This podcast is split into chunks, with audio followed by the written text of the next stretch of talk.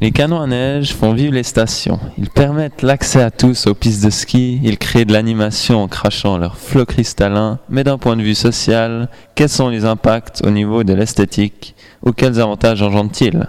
En somme, quelles sont les conséquences de l'implantation de telles infrastructures sur la station de Lézin C'est avec Monsieur Pavillard, directeur des guides de montagne de Lézin, que nous allons tenter de répondre à cette question.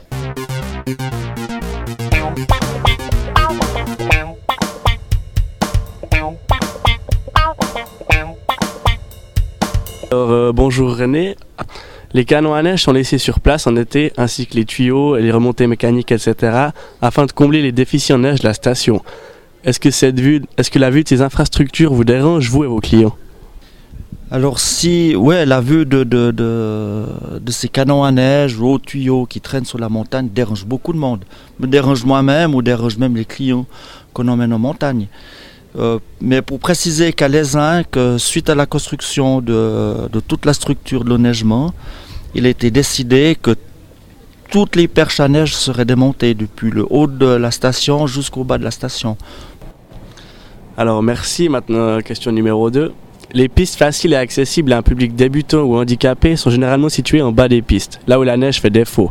Justement, avec l'enneigement artificiel dû à l'installation des canons à neige, pensez-vous que cela permet un accès plus facile pour les jeunes skieurs ou les écoles par exemple Alors essentiellement pour les, jeunes skieurs, les, les nouvelles structures mises en place avec les canons à neige ont, perm- ont permis un enneigement efficace sur le bas de la station.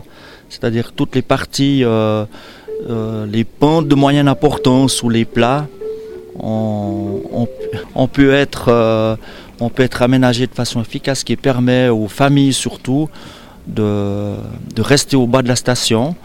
Donc, qui veut dire euh, famille, dit quand même euh, gain les sports d'hiver restent un sport qui est quand même onéreux. Donc, ça permet aux gens de venir avec leurs enfants, surtout sur les non-skieurs. Ils n'ont pas besoin de monter euh, au sommet de la station pour skier. Et enfin, dernière question. Que pensez-vous du fait de sacrifier le lac d'Aï du paysage au profit du rallongement de la saison de ski? Donc, est-ce que c'est le profit ou le paysage qui passe en premier selon vous? Alors c'est une bonne question.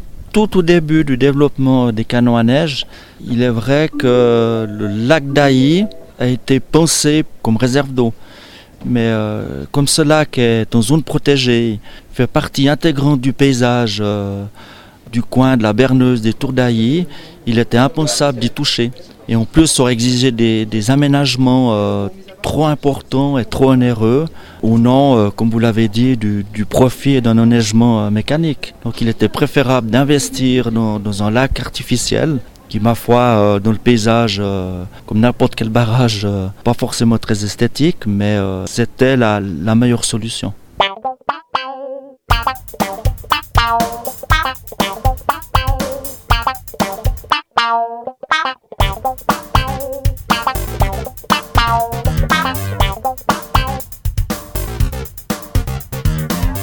Donc, pour conclure ce grand sujet sur les canons à neige de l'Aisin, il faut retenir qu'ils n'ont pas d'impact négatif prouvé et qu'ils sont plutôt bénéfiques. Tout d'abord, ils ne détruisent pas l'environnement à court terme. Ensuite, c'est un grand plus pour une station d'en posséder, car euh, tout d'abord, bah, ils apportent de l'argent à beaucoup de domaines dans la station.